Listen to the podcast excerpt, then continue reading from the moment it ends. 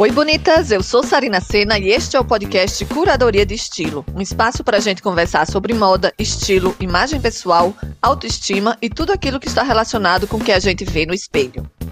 Comprar roupas está muito relacionado a um sentimento de bem-estar, prazer, com a sensação de estar bem consigo mesma e com a própria imagem. Mas como consumir moda de uma forma mais consciente e inteligente? Dá para comprar de uma forma mais crítica, sem ser por impulso ou seduzida por imagens de moda? Tem como escapar do conhecido ciclo da compra pelo prazer momentâneo, que muitas vezes se converte depois em culpa e arrependimento? Para nos guiar neste tema, convidei para a conversa a consultora de imagem, mentora de comunicação digital e escritora Fernanda Rezende. Entre outros livros, ela é coautora do Substitua Consumo por Autoestima, junto com a Cris Anete, sua antiga parceira na oficina de estilo. Por favor, Fê, se apresente melhor para as nossas bonitas. Nossa, eu amei essa apresentação que você fez de mim. Vou começar a me apresentar assim. Eu me achei a Xia, mentora de comunicação, sei lá o quê. Nossa, eu amei essa apresentação. E é exatamente isso. Eu trabalhei durante muito tempo é, com identidade, com autoexpressão no âmbito do guarda-roupa, no vestir, e eu venho trabalhando há alguns anos com essa, identidade, essa mesma identidade, a mesma autoexpressão também em comunicação. Então, hoje eu treino pessoas para reconhecerem suas identidades, suas singularidades e se expressarem de um jeito saudável na condução dos seus trabalhos, na apresentação de si mesma, tanto na internet quanto na, na interface visual que a gente constrói para interagir com as pessoas no mundo, né, no vestir. Uau, a Fê é referência muito tempo aí que acompanha os trabalhos da oficina de estilo, acompanhava há muito tempo, sabe que ela segue muito tempo não só falando de, de estilo, mas de uma forma muito com a comunicação ligada junto, né? Então acho que ela só trouxe isso mais oficializado para o trabalho dela. Mas vamos lá, Fê, eu queria saber como é que surgiu a ideia desse livro do Substitua o Consumo por Autoestima, como é que vocês chegaram nesse momento de escrever um livro sobre isso? É, Sarina, todos os livros que a gente produziu na Oficina de Estilo vinham da nossa experiência de compartilhar conteúdo na internet. A Oficina de Estilo, a gente começou a trabalhar na Oficina de Estilo em 2002. Eu comecei a trabalhar em 2002, já com o nome Oficina de Estilo. A Cris chegou em 2003. Aí a gente virou Oficina de Estilo como a gente cresceu e, e brilhou e ficou conhecida como, como empresa.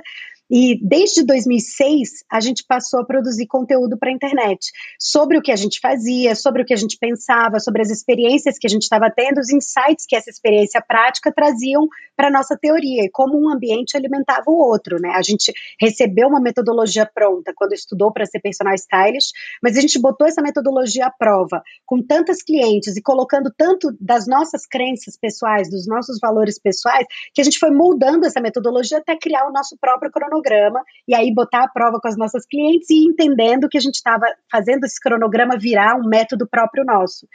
O processo ao longo do tempo de fazer isso acontecer, enquanto a gente também comunicava o que estava acontecendo, materializava essas ideias. Então não era só que a gente estava experimentando isso na prática, a gente estava botando em forma de palavra e enxergando claramente aquele começo e meio e fim sendo estruturado, sendo amarrado fez muito sentido a gente se entender como forma e conteúdo. Então, a gente estava trabalhando a aparência das pessoas e a gente estava entendendo que o conteúdo que a gente produzia batia em forma de conteúdo, assim, rebatia, ressoa, ressoava de um jeito muito especial. Não só em quem participava dessas experiências com a gente, então nossas clientes mais próximas ou nossas alunas, mas todo mundo que tivesse contato com aquele conteúdo. A gente entendeu que esse era um jeito da gente expandir sem precisar crescer como empresa empresa. A gente sempre teve esse lugar de pensamento de não querer um monte de funcionárias, não querer hierarquizar, não querer verticalizar, mas conseguir conseguir ampliar o nosso campo de atuação através do compartilhamento de conteúdo, deixar mais gente participar daquilo em forma de conteúdo. Então, porque chegou uma hora em 2003, mas 2013 mais ou menos, que a gente tinha mais de 3 mil posts postados no blog e todos esses posts tinham carrega eram carregados de serviço e eles eram atemporais. A gente compartilhava esse conteúdo de um jeito que ele era aplicável na prática, ele trazia um conceito teórico, mas ele era já pre preparado para o pragmatismo, para a gente viver aquele conceito na prática. Então a gente começou a organizar os nossos conteúdos em blocos que fizessem sentido para serem disponibilizados como infoprodutos, como livros eletrônicos que as pessoas que tivessem na internet e, é, captando as nossas gotinhas de, de insights compartilhados em forma de posts, que elas pudessem se aprofundar no tempo e no espaço delas a partir da disponibilidade disso em forma de livro, em forma de, de trajetória de conhecimento. O Substitua, é, especificamente, o livro Substitua o Consumo por Autoestima, que foi o último que a gente fez, ele, ele então ele já estava na toada desse compartilhamento de conteúdo, mas ele nasceu porque a gente conheceu antes um outro livro que chama Regras da Comida, do Michael Pollan. A gente conheceu esse livro em que o Michael Pollan organiza regras muito simples e muito óbvias, mas muito esquecidas na nossa prática, no nosso cotidiano, de dia a dia, e ele resgata a gente para esse pensamento de reconquistar hábitos essencialmente humanos na hora da gente fazer escolhas de nutrição e não de, de, de energia sugada ou de energia aleatoriamente esvaída em relação à comida. Um dia a gente, essa é uma anedota agora de bastidores. Um dia a gente estava no escritório, no, lá no, como é que chama? No Estúdio Panelinha, no escritório da Rita Lobo, conversando com a Rita e com o marido dela, Ian, que trabalha também junto. E a gente estava conversando sobre conteúdo, sobre internet, sobre nossos métodos. Ela também tem um método de fazer as coisas dela. A gente é, a gente é de, conhecida de longa data. E aí, numa altura da conversa, o Ilan, marido dela, falou assim: gente, vocês conhecem o livro do Michael Pollan? Vocês conhecem o trabalho do Michael Pollan? Que o Michael Pollan é um jornalista que dedicou muito do trabalho dele a estudar e falar da comida, das nossas escolhas de comida. No sentido de simplificar essas escolhas para a gente voltar ao que sempre deveria ter sido. Aí a gente falou, lógico, a gente conhece, a gente, nossa, as duas acham o máximo, a gente tem versões do livro, ilustradas, não ilustradas, a gente tinha mesmo, era fã. Uhum. E aí ele virou e falou: Aqui, por que, que não tem ainda regras da comida da moda? Porque se tem alguém que pode fazer esse livro no mundo, é a oficina de estilo. Se já fazem isso, só falta organizar. Aí a gente olhou uma para outra e falou, mano, a gente podia fazer o regras da comida da moda. Aí aquilo ficou na nossa mente, e olha que loucura. Um, eu, tenho, eu tenho um único irmão que mora fora do Brasil, mora na Califórnia. E aí um dia, ele e a mulher dele, minha cunhada Flávia, Flávia, te amo, obrigada por isso até hoje. Ele e minha cunhada Flávia foram num restaurante em Berkeley, do ladinho da cidade deles, que é São Francisco. Esse restaurante chama Chepanice. Quem é a chefe desse restaurante é a Alice Waters, que é, é tipo a fundadora do movimento Farm to Table no mundo. É a pessoa que começou a falar, gente, a gente devia estar tá comendo os alimentos como eles saem da terra. A gente não devia estar tá comendo cheetos o tempo inteiro. E ela e Michael Pollan são assim, amig amiguinhos, né? Super coleguinhas, porque ele fala desse, desse mesmo movimento. No dia que meu irmão e a minha cunhada estavam nesse restaurante, o Michael Pollan estava lá com a Alice Waters. Menina, mas Uau. minha cunhada não pensou duas vezes, levantou, foi lá na mesa, cutucou o Michael Pollan. Eu já tinha conversado dessa possibilidade. Cutucou o Michael Pollan, ela fala um inglês perfeito, eles moram lá há muitos anos.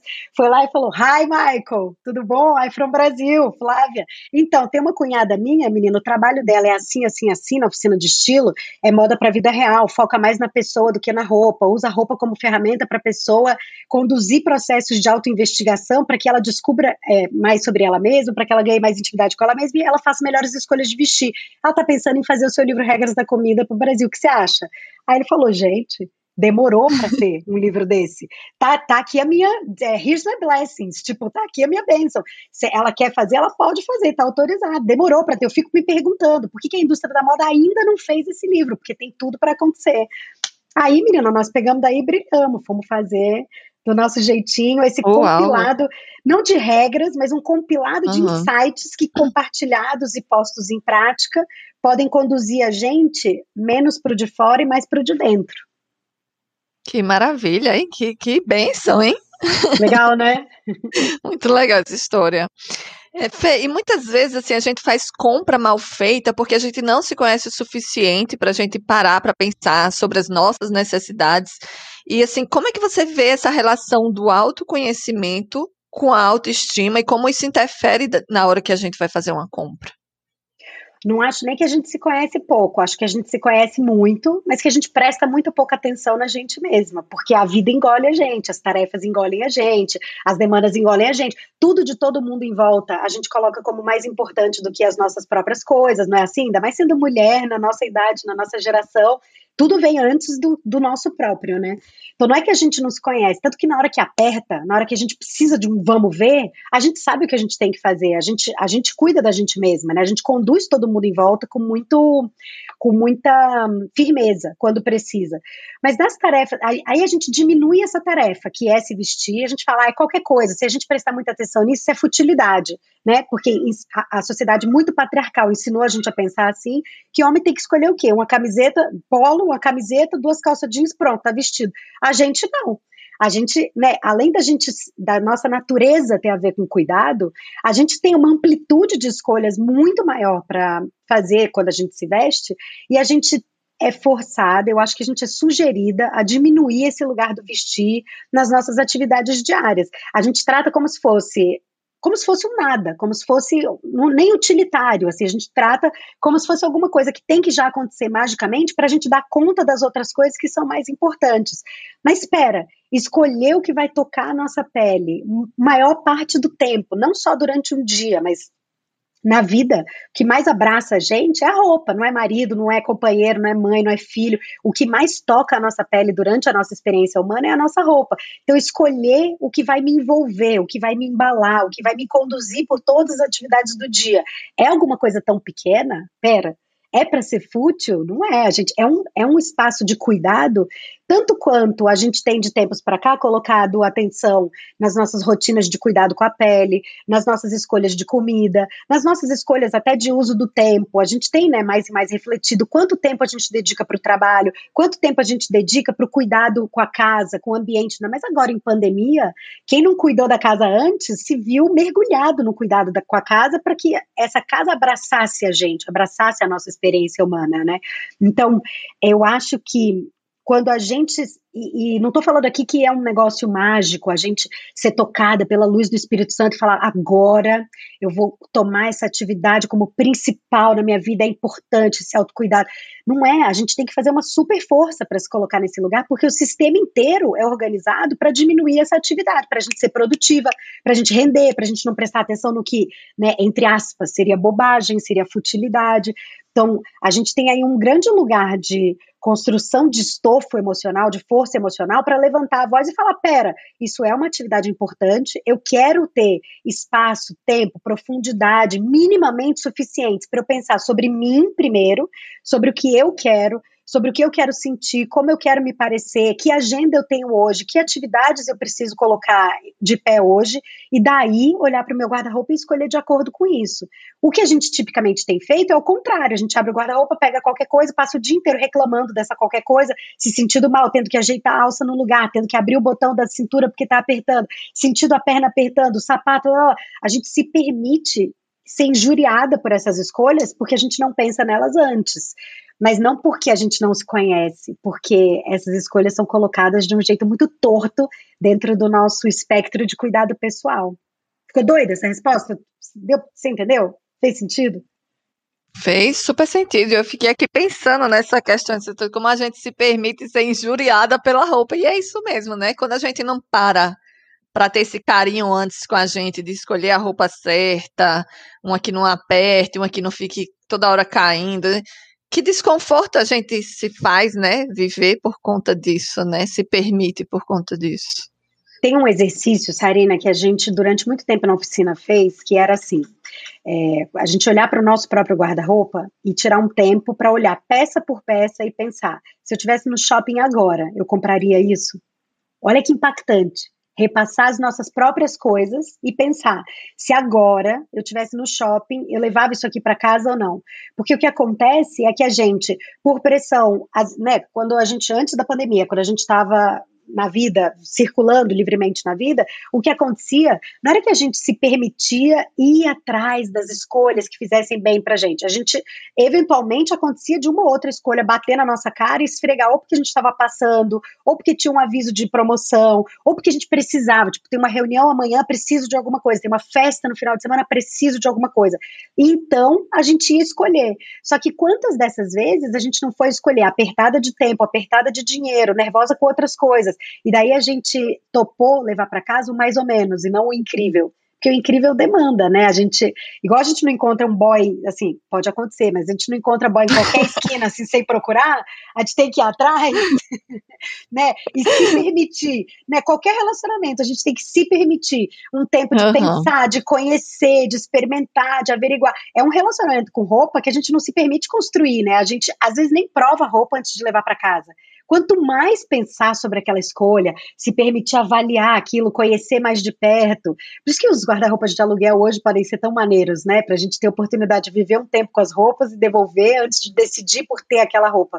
Mas geralmente é isso, as nossas escolhas não são orientadas nem pelo que a gente tem dentro, nem pelo que a gente tem do lado de fora. Assim, dentro eu digo de objetivo, de demanda, de parâmetros de conforto físico ou de aspiração em relação ao visual, a brilho no olho, a inspiração, nem de fora. A gente pensa muito pouco nas nossas atividades, no, no tempo que a gente passa sentada ou de pé, se mexendo ou paradinha, no que, que a gente precisa de demandas de vida para então transformar essa informação sobre a gente, sobre a vida, em forma de escolha certeira. Por isso que a consultoria de estilo, um trabalho de consultoria de estilo é tão pode ser tão benéfico, porque ele abre esse espaço. Mediante uma uhum. troca, né, a consultora de estilo troca um conhecimento técnico aplicado personalizadamente por uma quantidade de dinheiro. Então, nessa troca, a pessoa que contrata esse serviço é obrigada a abrir um espaço na agenda para ser conduzida nesse processo de autoinvestigação. Então, a consultora vai conduzir esse processo para que a pessoa invariavelmente escarafunche dentro de si esse material de trabalho, que é o que vai ser transformado em escolhas certeiras no final. Eu acho um grande benefício da consultoria de estilo, primeiro, esse, essa oportunidade de ter espaço e tempo e profundidade para pensar sobre a gente mesma, e depois o resultado que ela dá em forma de escolha de guarda-roupa. É um tempo que a gente investe, né? Ah, eu vou gastar tempo com isso. Não, mas você investe nesse tempo para depois ficar tudo muito mais prático, né? De você abrir o guarda-roupa e ter certeza que tudo que está ali dentro faz sentido, você gosta, está apropriado para o que você é, para o que você precisa, né? E eu acho que até isso que você já falou, já até adiantou um pouco aqui, que era a minha outra pergunta, como melhorar a autoestima e como a consultoria de imagem colabora nesse processo. Faz parte desse processo, esse entendimento, né, de você escolher com pensando, né, no que vai escolher, né? Você saber por que escolheu aquela blusa, por que escolheu aquela calça, entendendo por que aquilo ali vai fazer sentido para você, né? Acho que faz isso faz muito mais sentido na hora de você entender a sua imagem e se perceber bonita ali naquele lugar, de, de fazer bem para você, né? Da sua autoestima, de você compreender por que tá bacana aquela roupa, aquele seu look, aquela sua escolha, né? Ó, oh, uma, uma definição de autoestima, Sarina, é o valor que a gente dá para a gente mesma. É como a gente valora a gente mesma. Então, esse lugar de ajuste de expectativas é um lugar chave para a gente construir um guarda-roupa que, que ajude a gente a ter vontade de viver e não a ter vontade de morrer, que é isso que acontece eventualmente. No nosso próprio guarda-roupa dá vontade da gente morrer e não dá vontade de viver. Então, se a gente entende que a autoestima pode ser esse valor que a gente dá para a gente mesma, e isso é possível de ser trabalhado, a autoestima não é um negócio que você nasce com e morre com igual. Você trabalha, ela é dinâmica. Então, tirar tempo para entender o que, que eu quero da vida, não só, do, não só da minha aparência, mas o que, que eu quero sentir na vida. Eu quero sentir conforto, eu quero sentir bem-estar, eu quero sentir serenidade, tranquilidade, eu quero sentir criatividade. Como que eu quero parecer? Eu quero me parecer moderna, eu quero me parecer feminina, eu quero me parecer bem-sucedida, eu quero me parecer é, é, aberta, como eu quero me sentir, como eu quero me parecer. E daí a gente é, organizar essas aspirações, ser honesta, generosa com a gente mesma, para usar isso como farol Então, na hora de eu escolher, eu posso escolher, e, e, e, assim, cada uma dessas coisas, na hora da gente escolher, vai se traduzir de jeitos diferentes, Sarina, porque a gente, 7 bilhões de pessoas, não tem uma criatividade que é igual para uma e para outra. Se eu te pergunto, Sarina, o que é sexy para você? Provavelmente vai ser diferente do que é sexy para mim. Então, saber antes o que a gente quer sentir, como a gente quer se parecer, para depois começar a identificar como essas coisas, como esses atributos acontecem em forma de roupa e acessório, é um trabalho super pessoal. Não adianta a gente pedir ajuda para o outro nisso, porque o outro vai dar o, o, ponto de vista do outro. Só que o que acontece? A gente tem se deixado sugerir por respostas prontas, que parecem ser muito fáceis, da mídia e da propaganda. Então, a mídia e a propaganda oferecem resposta pronta. Você quer ser sexy? É assim, esquenta aqui seu cartão de crédito, vou te dar. Só que a gente não olhou para nosso parâmetro antes. Então, quando essa resposta pronta chega na nossa casa, a gente olha no espelho e fala: hum, estou me sentindo como a propaganda prometeu. Por que será? Porque as expectativas estão desajustadas, estão desalinhadas. O que a propaganda quer é, é uma coisa, o que a gente quer é outra. Então, independente dessas sugestões externas, de mídia e de propaganda, vale muito a pena para a gente trabalhar a nossa própria autoestima, para a gente aprender a dar valor que a gente precisa dar para a gente mesma, a gente antes tem que saber o que, que a gente quer, e daí a gente botar, botar em exercício essas escolhas de acordo com isso, e aí a gente eventualmente vai chegar na frente do espelho e vai falar: hum, agora eu tô sexy, agora eu tô criativa, eu escolhi do jeito que eu queria. E sabe o que acontece no final? Um spoiler do final dessa história é que quando a gente consegue, é muito difícil. Eu não estou falando que é fácil. Eu mesma, eu tenho uma personal stylist que me ajuda. Eu acho que todo mundo deveria ter essa ajuda, porque o olhar externo, é, distanciado, desembolado das questões emocionais, ele consegue ser mais objetivo e orientar mais certeiro. Então é bom a gente ter alguém em volta da gente, dando a mão e falando, querida, você está confusa porque você está muito perto da questão, mas eu que estou aqui mais de longe, estou enxergando claramente, vai por aqui. Então, quando a gente consegue alinhar o que a gente quer, como a gente quer se vestir, como a gente quer se parecer com as escolhas que a gente faz, o final dessa história é que o nosso guarda-roupa precisa ter bem menos coisa para deixar a gente bem mais feliz. E ele acaba rendendo muito mais com menos e nosso dinheiro é bem melhor gasto como consequência. Mas, mas o trabalhão, né, o segredo da vida adulta, não só no guarda-roupa, tá aí, da gente antes parar, respirar, pensar, planejar, executar se auto-observando, assim, de olho no que pode ser ajustado, no que pode ser acertado ao longo do processo e permanecer exercitando de olho antes nesses objetivos. Então, do mesmo jeito que a gente não vai para o supermercado com fome, ou do mesmo jeito que a gente não faz compra sem antes olhar o que a gente tem em casa já, a gente podia se dar esse, se permitir esse lugarzinho de autoobservação para planejamento, para daí exercitar uma prática, né? Muito bom. Você tirou da minha mente essa história do supermercado com fome, que eu já estava pensando em lhe perguntar exatamente aí. A gente não vai fazer compra no supermercado com fome para não comprar besteira. Como é que a gente vai fazer essa compra de roupa sem esse mesmo lugar de não comprar a roupa errada, daquela que a gente abre e depois, hum, essa aí eu não compraria de novo? Eu sei que tem toda uma orientação, mas momento mais prático, como é que você orienta suas clientes depois delas entenderem o que é que vão ficar, as, as, peças que vão fazer parte do repertório delas, que vão estar condizentes com a imagem que ela quer passar, mas na hora da compra, qual é a orientação fundamental na hora de comprar, na prática? Ó, oh, é, igual você falou, tem todo um contexto pré. Tem um outro livro da Oficina de Estilo que é o meu favorito, meu, meu próprio livro favorito, que chama Como Construir, Como Construir um Guarda-Roupa Inteligente. Ele está disponível em e-book, em forma de e-book, tem, tem link no meu site, tem link no Amazon. Ele, ele fala antes desse contexto. Então, ele orienta a gente a organizar, cuidar dos nossos acervos, para que eles mesmos, os nossos próprios guarda-roupas, direcionem compras certeiras do que pode incrementar, aperfeiçoar, é, é, fazer brilhar ainda mais essas coisas que a gente já tem e que a gente pode fazer render. Então, se a gente cuida antes do próprio guarda-roupa, e se a gente sabe certeiro o que, que incrementa esse guarda-roupa, a gente, é, né, eu parto do princípio, eu parto da imaginação de que a gente não vai precisar fazer compra por impulso ou fazer compra de última hora, porque a falta de tempo e de, e de espaço para raciocinar, e de respiro, e de até de profundidade para pensar um tantico a mais sobre o que a gente precisa, isso atrapalha a gente a fazer compra. Então, fazer a compra de impulso é a maior inimiga do, do, da responsabilidade na hora de consumir. E eu não digo nem uma responsabilidade com o mundo, com o meio ambiente, eu digo antes com a gente mesma, com o que a gente faz com o nosso próprio dinheiro e com o que a gente se coloca disponível para viver nesse relacionamento com os nossos próprios guarda-roupas, no sentido de querer viver ou de querer morrer por conta deles. Agora, na hora, na hora mesmo, na hora que a gente tá, tipo, com o site aberto, com tudo já no carrinho, com aquele. Só falta o dedinho no clique para falar, vamos embora para forma de pagamento. Tem esse checklist de três perguntas que a gente pode, que é muito duro, muito cruel, mas que ajuda demais a gente a fazer a coisa certa, que é repassar. Eu quero, eu posso, eu preciso, só essas três palavrinhas. Quero, posso, preciso. Querer, a gente quer tudo, né?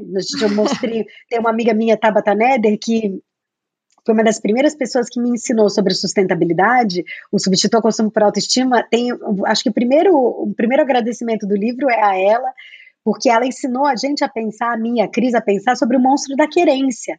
A gente já nasce com esse monstro da querência dentro da gente, esperneando, gritando. O que, que a gente tem que fazer ao longo da nossa vida adulta? Botar esse monstrinho numa torre, igual aquela da Rapunzel lá no fundo, prender ele e falar: monstro, fica aí. Eu tô no comando. Você querer, você pode querer, mas deixa que eu comando aqui. Então, botar o monstro da querência nessa jaulinha e passar, a despeito da gritaria dele dentro da gente, passar por essas perguntas. Eu quero? Querer, eu quero. Eu posso?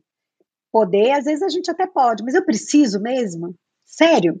Assim, é de coisa que eu preciso, porque também em vida adulta, quase sempre se a gente se der um tempinho a mais para silenciar e tentar fechar o ouvido para o de fora e começar a investigar o nosso mundo interno, o que, que tem dentro da gente, para a gente ir tomando intimidade com o que a gente já tem dentro. Quase sempre a gente vai ouvir resposta diferente. Não é, a gente não precisa de blusa, nem de saia, nem de sapato, nem de sandalinha, nem de brinco quase sempre, quando esse monstro da querência começa a gritar, a gente precisa de colo, de aconchego, de conversa, de comida quentinha, de um banho quentinho, ou de mexer o corpo, ou de descansar. Nossa, como a gente precisa descansar no lugar de blusinha e sainha. Então, esse, essa última pergunta do checklist, ela quer meio levar a gente para esse lugar do que, que a gente precisa de verdade, que a gente está achando que o jeito fácil de conseguir é esquentando o cartão de crédito, mas não é. Esse fácil depois cobra, né, a gente. Fantástico, mas fácil não é não, né? Eu quero saber, vai lá, você às vezes ainda faz compra por impulso ou você já chegou nesse lugar sublime? Amada, eu, eu, eu compartilho tanto quanto eu preciso aprender. Eu sou a rainha da compra por impulso. Eu luto ah. muito comigo mesma, porque eu brinco, meus amigos. Olha, dá até um alívio, hein? A gente saber disso. Não, minha querida, é uma luta. O sistema é, é o sistema está muito mais organizado do que a gente mesma, e, ele, e o sistema ele tem muito mais força, meio, é, jeitos de fazer a gente é, escorregar para dentro do esquema dele do que a gente se dar um passinho para trás e falar: pera, pera, pera, pera, o sistema é esse, mas eu aqui vou bancar fazer de outro jeito. Imagina, a gente é grão de areia. Por isso que esforço individual é meio, nesse sistema, é, é, é uma opressão muito grande. A gente achar que individualmente a gente vai fazer alguma coisa. Não é, a gente tinha que coletivamente começar a se dar as mãos e falar: amadas, vamos todo mundo se ajudar, porque a roda do sistema só gira se a gente estiver comprando, comprando, comprando, comprando o tempo inteiro. Se a gente entender que a gente já é suficiente, que a gente já tem tudo que a gente precisa, que a gente já é maneira, que a gente não precisa olhar para fora, para outros modelos, querendo ser outras pessoas, ter outras vidas, e se a gente parar de acreditar que a gente vai alcançar essas expectativas doidas através de compra, Aí o sistema quebra. Como é que ele vai fazer? Se a gente for feliz, se a gente olhar em volta e falar, não, todo mundo é maneiro, tanto quanto eu sou maneira. Ela não é mais maneira que eu. Eu não preciso ter a saia que ela tem para eu ser tão maneira quanto ela. Eu já sou massa do meu jeito. Aí a gente para de esquentar o cartão de crédito, como é que faz? O sistema quebra. Então, é muito metal contra as nuvens aqui do Renato Russo, né? É muito é, o, o Quer ver outra pessoa que fala disso? Black Alien tem uma música que ele fala: o que eu quero e o que eu preciso nem se reconhecem na rua quando eles se encontram. Que o que eu quero e o que a gente precisa é, é muito diferente. É maravilhoso, né? Só que é isso. É, minhas alunas, as pessoas do meu convívio, meus amigos, eles sabem que o lema da minha vida, o lema, vai, mas um, um, um, a melô da minha, do, da, meu, da minha compra inconsciente é às vezes no silêncio da noite, sabe? Às vezes no silêncio da noite. Às vezes no silêncio da noite só dá eu e esse celular rolando, rolando. E o que eu queria mesmo era descansar, dormir cedo, ter comido direito. O que, que eu faço na hora? Entendeu? Então tá todo mundo junto, eu tô de mão dada com todo mundo. Eu, eu refalo essas ideias tanto quanto eu posso em voz alta para que eu mesma me ouça. Aí quando eu me ouço, igual você tá fazendo essas carinhas para mim, aqui que a gente tá se vendo, né? Igual você tá fazendo essas carinhas para mim, eu também me ouço e penso, nossa, é tudo verdade, gente, eu também quero viver essas ideias. Só que o que acontece, ser humano é incoerente, é inconsistente, nossas, nossos comportamentos são impermanentes, a gente uma hora consegue mais, uma hora consegue menos, uma hora a gente está mais, mais lúcida, com mais clareza, a gente pode compartilhar essas ideias com amigas, outras horas a gente precisa que essas amigas compartilhem essas ideias com a gente, então é, essa é a minha motivação de continuar puxando essa conversa em voz alta. Quanto mais gente tiver alinhado com essas ideias, mais eu tenho rede de segurança quando eu mesma estiver caindo, entendeu? A gente se dá as mãos e segue junto, porque individualmente, como formiguinha, a gente impacta na nossa própria experiência humana e na, e na primeira experiência de quem está aqui mais perto em volta da gente. Quanto mais a gente estiver impactando, mais a gente consegue se segurar em forma de turminha, né? Em forma de comunidade. Muito bom. Eu tenho até um, uma pequena dica, que não é coisa exclusiva minha, que eu já vi outras pessoas fazerem por aí. Quando eu descobri que outras pessoas faziam, me trouxe até um certo alívio no coração, que, que eu não sou louca. É a gente abrir o site, ver aquelas coisas maravilhosas, colocar tudo que a gente quer no carrinho. E é isso, acabou. Sabe? Só aquele exercício de você escolher, eu quero esse, quero aquele, nessa cor, na cor X e acabou, gente. Você não precisa finalizar o carrinho, mas brincou de escolher, de fazer suas compras e de, né?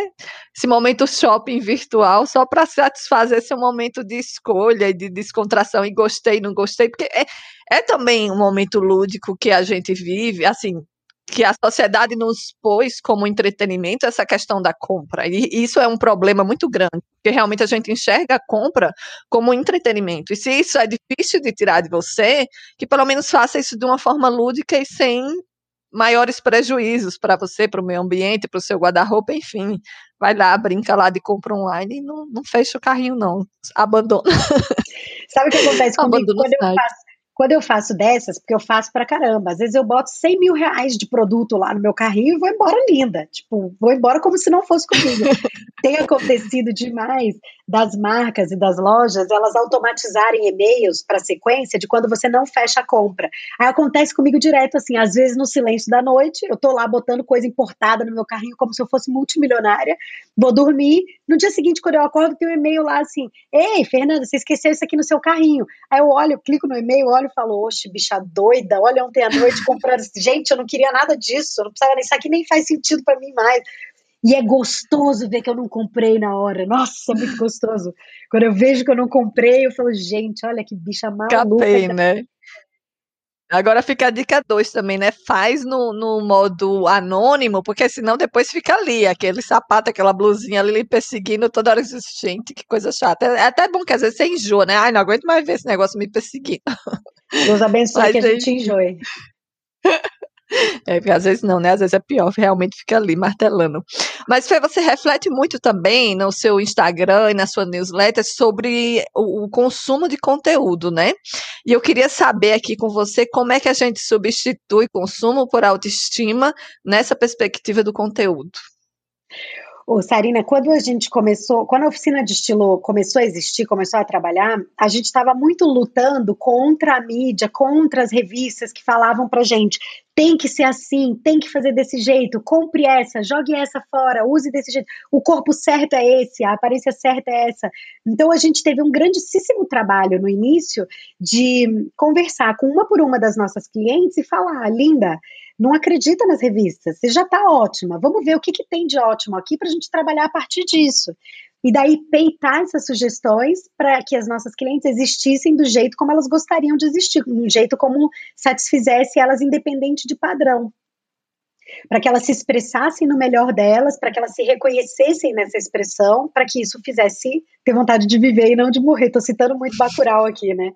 Mas é, o que acontece é que de um tempo para cá, a nossa presença online também tem colocado a gente nesse lugar. Então, a gente já existe na internet. Nenhuma de nós não está na internet, né? Não tem mais esse lugar online e offline. A gente já existe, enquanto a gente está aqui conversando, as notificações estão rodando. Se a gente quisesse pedir um táxi, agora a gente conseguia pedir. Se a gente quisesse pedir uma comida, agora a gente conseguia pedir. A gente só se dá conta de que a gente não está na internet quando o Wi-Fi cai. Que aí você olha em volta e fala: pera, o Wi-Fi caiu para você? Tá funcionando para você? Porque senão a gente assume que a gente está online o tempo inteiro.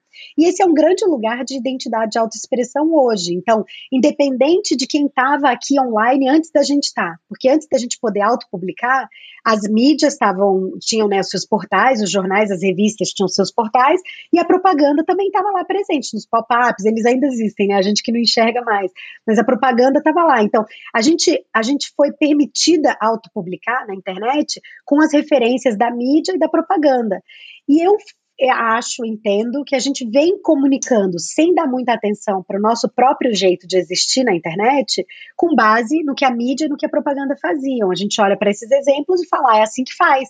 Aí o que, que a gente acontece? A gente vem para a internet e começa a, a falar, existir de um jeito doido, que a gente não faz na vida real. A gente começa a falar na internet assim: compre, não perca, corra, vem coisa boa por aí. Na vida real, você vira para sua amiga e fala, vem coisa boa por aí, e sua amiga fala, amiga, eu tô aqui na sua frente, desembucha. Veio o quê? Fala agora, né? A gente não fala corra para nossa. Quando a gente fala para alguém corra na vida real, a pessoa acha ou que tem um bandido ou que tem uma cobra vindo para perto da gente, né? É um sinal de alerta. Ao mesmo tempo, a gente não fala na vida. Entretanto, estava fazendo isso. Sobretudo, estava pensando sobre aquilo. É, é, é, a gente, a gente, a gente vem com, a gente vem para a internet com essa ideia de que a gente não pode ser a gente mesma, que a gente não banca ser a gente mesma. Tipicamente, como a gente é informal, puxadora de conversa, a gente fala mais de processos do que de fins na vida real, né? Mesmo quando a gente fala, mesmo quando a gente vai fofocar, que é só relatar um fato, a gente ainda passa no nosso filtro de percepção, de insight. A gente não chega com as coisas assim na internet como a gente tem chegado. A gente não chega na vida como a gente tem chegado na internet, com as coisas prontas, muito milimetricamente pensadas. A gente, tipicamente, a gente constrói relação compartilhando processo, compartilhando insight, puxando conversa, trocando. Então, a maneira como a gente tem se colocado na internet, descolada da nossa própria identidade, das nossas próprias expectativas, do nosso comportamento humano, simplesmente replicado nessa outra plataforma, ela tem levado a gente também para um lugar de insatisfação, de não reconhecimento, que a gente começa a consumir, consumir, consumir conteúdo de um jeito também aleatório, de um jeito também não pensado. Então, se eu estou na internet, num aplicativo fechado, que, em que eu posso escolher coisas para que um feed me abasteça automaticamente dessas coisas. O que, que eu quero ter nesse feed? Eu quero ter o que me faz feliz ou que eu quero ter, eu quero ter o que me oprime? Então, se a gente antes não pensar sobre o que a gente quer consumir, essa informação vai chegar para a gente aleatoriamente, independente se a gente está boa ou se a gente está ma mal para consumir isso. Então, num dia de TPM, num dia de tristeza, sei lá, quebrou alguma coisa na minha casa, vou ter que dar conta da minha casa. Nesse dia eu abri um feed que está cheio de blogueiragem, cheio de celebridade com vida muito perfeita, cheio de marca que quer me vender coisa que me faz me sentir pobre. Esse feed me acessar, quando eu não tô boa para ser acessada, é lógico que isso vai, vai mexer na minha autoestima, no valor que eu dou para mim mesma. Eu estava mal, eu fico pior ainda, certo? Então, uhum. a gente olhar para esses feeds, para a construção desses feeds, a partir de um pensamento próprio, de uma demanda própria, do que traz alegria para gente, do que faz a gente viver uma vida melhor, do que dá vontade da gente viver, esse feed construído desse jeito, ele bota a gente é, possível de receber. É, é, potenciais é, melhoradores de humor a qualquer momento, a gente estando bem ou a gente estando mal. Só que isso demanda antes olhar para a gente, pensar no que a gente quer, no que traz alegria para a gente, daí demanda depois um trabalho é, provavelmente de faxina, porque a gente vai construindo esses feeds aleatoriamente e agora a gente pode, pode parar para pensar, mas espera, eu quero receber o que nesse feed? E daí faxinar e pensar criticamente, fazer escolhas e definir o que faz bem e o que faz mal, para daí a gente consumir essa internet de um jeito mais, é, mais construtor de felicidade para a gente mesmo conteúdo que vai agregar, né, realmente para a gente, realmente a gente vai acumulando, acumulando. Nessa pandemia, acho que muita gente também entrou nesse movimento de refletir, fazer aquele limpa, né, no Instagram, nas newsletters. Nossa, quanta newsletter a gente recebe. O que é que faz sentido para que eu estou recebendo isso? Para que eu estou perdendo meu tempo limpando a caixa de e-mail se eu já podia cancelar aquilo ali, né? Perfeita, amada. E assim, a gente vilaniza como se for, o problema fosse da internet. E tem um teórico de internet que fala que a tecnologia, ela não é boa nem má, mas ela também não é neutra. Ela é o que a gente faz dela. Então, a premissa da gente usar direito a internet, a tecnologia, de usar direito qualquer coisa, é a primeira nossa intenção, é a gente mapear na gente a intenção, para daí fazer o uso que a gente quer fazer das coisas. Então, se a gente olha por esse lado, a internet é maravilhosa. Pensa em pandemia. Eu moro longe da minha família. Eu já falava com a minha família pela internet. Eu vejo as filhas das minhas primas crescendo porque eu tenho internet. Eu consigo estudar o que quer que seja do meu interesse pela internet. Eu consigo ter contato com matérias complementares de outras pessoas que não estão no meu entorno pela internet. É, então, por que, que eu me coloco proativamente num lugar viciado, em si mesmado, baixo astral da internet, quando eu tenho tanta possibilidade? Né? Chama Rede Mundial de Computadores. Foi pensada desde o início para ser aberta, para ser ampla, para ser, ser um, um, um grande território território fértil de curiosidade, para que a gente fosse atrás dos nossos interesses e construísse as nossas próprias jornadas de aprendizado a partir do que move a gente. Então, por que, que eu tenho um feed? Né? Primeiro, por que, que a gente resume a internet a um aplicativo fechado? Isso já está errado. A internet é muito mais ampla do que o aplicativo que a gente usa. E aí, por que, que a gente se coloca num lugar internetico de olhar quem faz a mesma coisa que a gente para a gente se comparar, quem, quem mente, né, que tem vida perfeita, porque está veiculando anúncio que depende dessa, dessa idealização para vender produto, quem ou é, canal de notícia ruim, a notícia ruim chega na gente, independente da gente procurar ou não. Que, que o feed fica entregando isso para gente? Quando a gente poderia estar tá construindo os nossos ambientes de troca, de conexão internética, com profissionais que são de áreas complementares à nossa, para que a gente aprendesse a conectar pontos e não a replicar coisas que a gente já fala. Então, se eu trabalho com identidade e autoexpressão, por que, que eu vou seguir mais gente de identidade e autoexpressão que fala as mesmas coisas que eu falo, cada um do seu jeito, em vez de seguir arquitetos, cozinheiros, pessoas das artes, pessoas de outras áreas que ampliam o meu, o meu campo de visão para que eu conecte a minha conversa com outras conversas e faça essa conversa render. Por que, que eu não sigo canais de notícia boa? Eu sou muito fã do Razões para Acreditar e do Só Notícia Boa, né? Que abastecem a gente com fiapos de, de esperança na humanidade, a gente precisa tanto enquanto eu estou presa dentro de casa na pandemia, enquanto eu estou fazendo meu distanciamento social para que a, a, doença se propague menos ou para que tenha menos leito ocupado em hospital, por que, que eu não me abasteço de bicho, de planta, de paisagem, de praia nessa internet? Você sabe que tem estudo, me perdoa que eu tô, eu falo pra caramba, né, Sarina, me perdoa, mas eu tô amarrando Fica à vontade, aqui. Você pedir desculpa não, vamos conversando.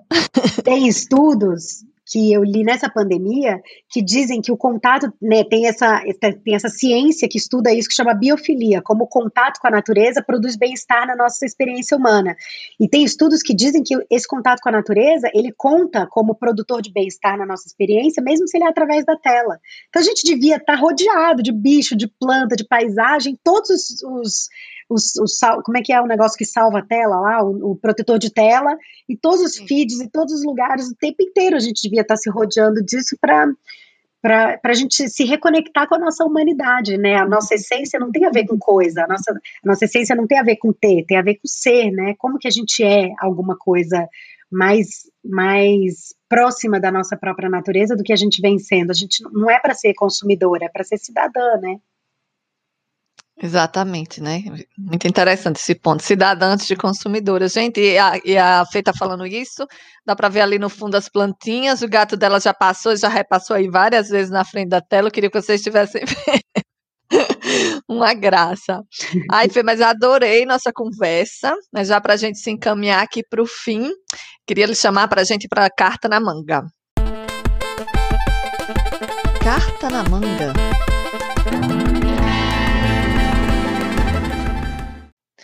No nosso carta na manga de hoje, eu queria saber, você já deu um, um ótimo carta na manga lá no início, o exercício do essa roupa eu compraria de novo, não, achei isso aí fantástico, já considerei um carta na manga, mas eu queria agora uma outra dica sua, que eu acho que até que ela tá no livro, eu, eu, eu não vou ter certeza se é nesse ou se é no outro, mas enfim, de você fazer compras no seu próprio guarda-roupa. Eu achei essa ideia assim fantástica, né? De você abrir o seu guarda-roupa em vez de ir para o shopping comprar roupa nova, fazer compras no seu próprio guarda-roupa.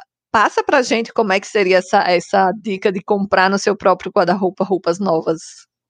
Ó, a ideia de comprar no próprio guarda-roupa é a gente versatilizar os usos do que a gente já tem. Então, é a gente pensar em desdobramentos desse, dessa primeira ideia. Quando a gente compra uma coisa, a gente geralmente compra pensando, nossa, tem aquela calça branca, vou usar isso aqui com aquela calça branca, vai ficar ótimo. Então, a partir dessa primeira ideia, de que jeito a gente pode desdobrar isso em outros usos? E daí, geralmente, pensar em usos muito diferentes. Assim, se a gente se propõe para dentro do nosso guarda-roupa, a gente caçar pelo menos três jeitos diferentes de usar cada peça que a gente tem, a gente já multiplica potencialmente os usos do que a gente tem nesse armário. E aí vale não pensar assim, vou usar essa blusinha pink com short jeans, uma saia jeans e uma calça jeans. Aí não vale, né? A gente tem que pensar usos muito diferentes. Então, se eu tenho essa blusa pink e eu, e eu usei ela com essa calça branca para ir, pra, ir trabalhar, como que eu posso usar essa, essa blusa pink para um momento de lazer? Se eu fiz um look de calor, como que eu posso fazer um look de frio? Se eu fiz um look que ele que ele tá, que ela estava coordenada com uma peça neutra, como que eu posso fazer ela coordenada com outras coloridas? E pensar nessas variações, dia e noite, trabalho e lazer, é, informal e formal, mais colorido, mais neutro, e, e para a gente multiplicar as possibilidades que, Sarina, são, é um pensamento que a gente pode usar para tudo na vida, né? De que jeito eu não permaneço. A gente, eu tive uma terapeuta muitos anos atrás que me falou essa frase e a gente colocou essa frase no início do Vista Quem Você É, que é o nosso primeiro livro na oficina de estilo. A frase diz que a gente não é árvore, a gente é rio. A gente não é nada, a gente está sendo. Então, de tempos em tempos, olhar para tudo na vida e pensar de que jeito eu desdobro essas ideias que eu estou colocando em prática há tanto tempo do mesmo jeito, mas que pode acontecer coordenada com outras ideias, conectada com outros pontos de vista, incrementada com amplitude de visão de mundo, de que jeito essa ideia pode ser desdobrada? Ou em outras conversas, ou em jeitos de eu me apresentar, ou em jeitos de eu colocar meu trabalho no mundo, jeitos de eu me relacionar com as pessoas, de que jeito eu não permaneço dura, nem fria, mas que eu permaneça molinha, maleável, morninha, para seguir sendo quem a evolução empurra a gente para ser e não ficar parado. Quem fica parado é poste, né, minha amiga? A gente tem que se manter é em movimento. Mesmo.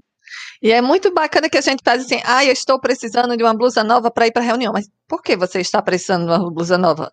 E que imagem você quer passar? Vamos fazer esse carta aí no seu guarda-roupa. Será que você usando uma blusa que você tem, mas de uma forma diferente, combinando com outra calça, você não chega nessa imagem que você estava querendo, sem necessariamente ter que comprar uma roupa nova, né?